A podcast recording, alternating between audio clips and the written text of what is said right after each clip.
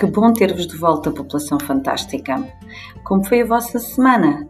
O que aprenderam de novo? Partilhem comigo no Instagram da Pop Fantástica, Fantástica com U.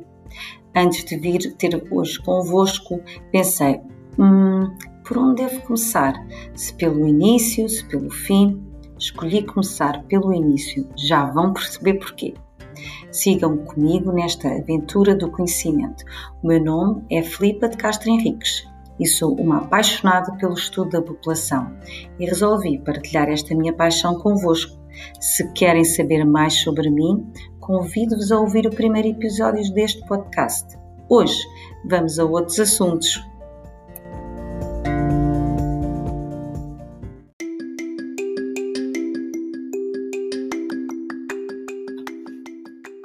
Alguém tem ideia do que é demografia?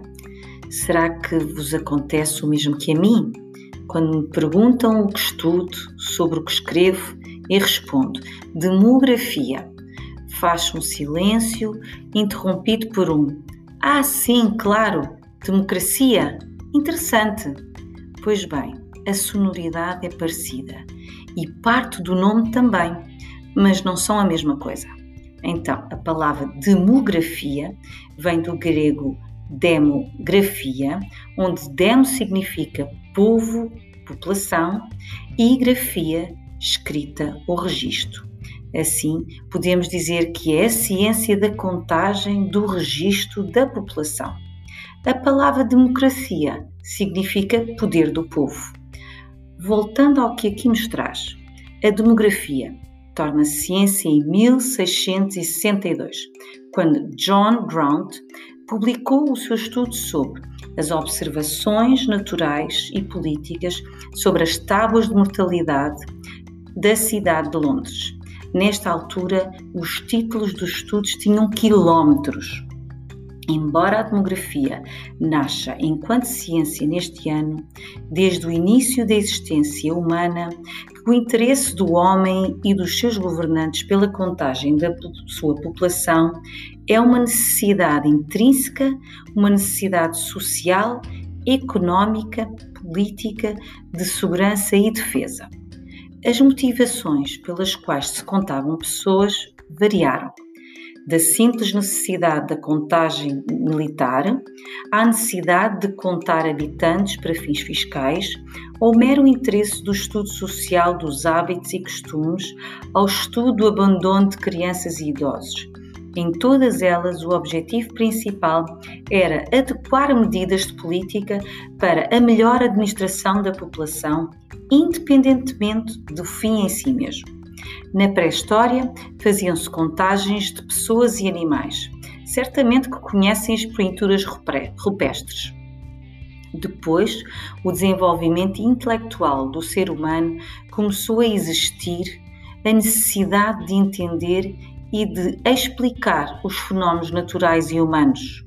Os primeiros censos são conhecidos desde as antigas civilizações da China do Egito, da Babilônia, da Grécia e mais tarde as contagens no Ocidente passaram a ser prática comum nas paróquias, cabendo aos padres essa sistematização, dando lugar aos arquivos paroquiais. Quando forem à igreja, peçam ao vosso pároco para vos mostrar os registros. Ou então, se tiverem mesmo muita curiosidade, podem ir à Torre do Tombo ver os grandes livros dos registros paroquiais, onde eram registados os batizados, os casamentos e os óbitos. Pode ser que encontrem lá um antigo avô, bisavô vosso? Procurem.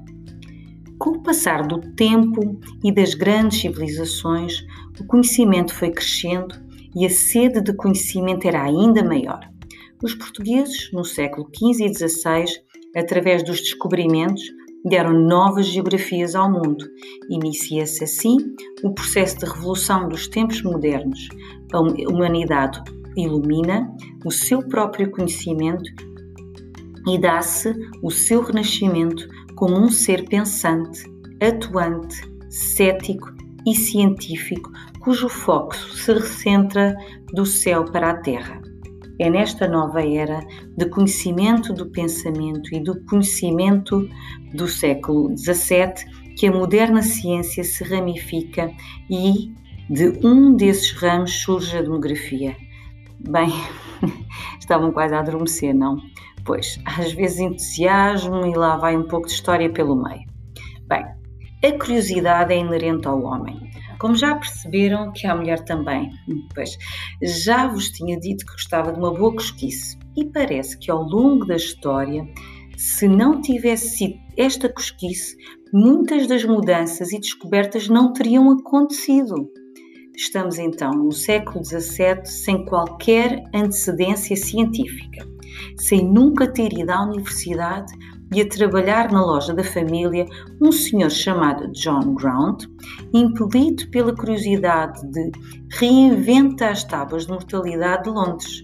Identifico-me tanto porque também eu tenho outra profissão e é a curiosidade, o saber mais e mais que me move. E a vocês? Que talentos têm para além dos evidentes? Que sonho vos faz brilhar os olhos?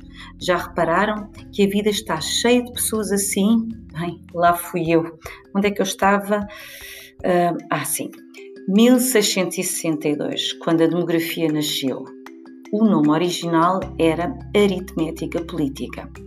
Embora seja um facto pouco conhecido, a demografia deu origem a outras ciências. Ao contrário do que hoje é senso comum, a demografia é predecessora da estatística e não o contrário. Também a estatística se autonomizou da demografia e se desenvolveu com metodologias próprias, e hoje a estatística devolve à demografia muita da base metodológica que ela necessita. A demografia, durante décadas, foi pouco conhecida, enquanto ciência e tida como de pouca substância própria. Surge muitas vezes em contexto académico como uma ciência secundária da sociologia, da história, da economia, da ciência política ou da saúde pública.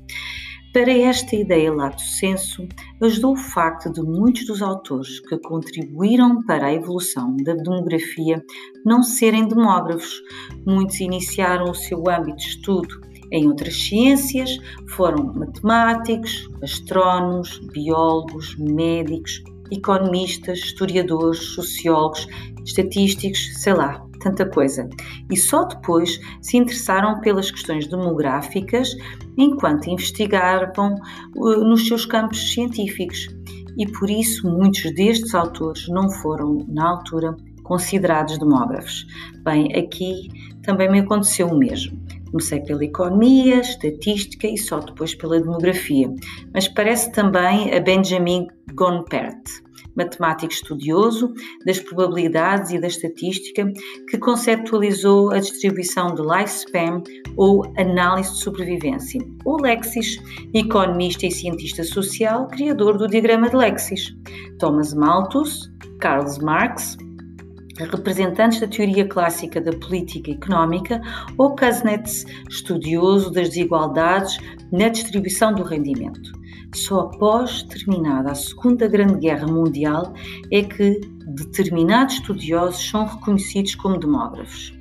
A evolução da ciência demográfica desencadeou a subdivisão em ramos decorrentes do próprio amadurecimento, desenvolvimento e abrangência.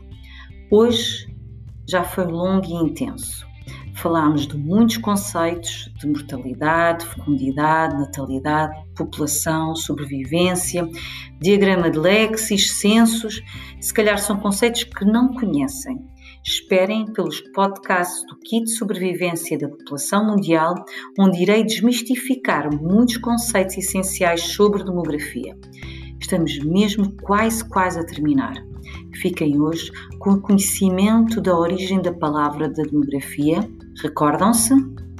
Das origens e como foi evoluindo e se autonomizou. Ainda se lembram do ano? Isso, isso mesmo, 1662. E dos vários demógrafos? Falei-vos ainda de termos um pouco complexos que vamos explorar noutro episódio. Hoje, o fantástico escolhido é Pitágoras, que nos lembra que o filósofo não é dono da verdade, nem detém todo o conhecimento do mundo. Ele é apenas uma pessoa que é amiga do saber. Até para a semana, população fantástica!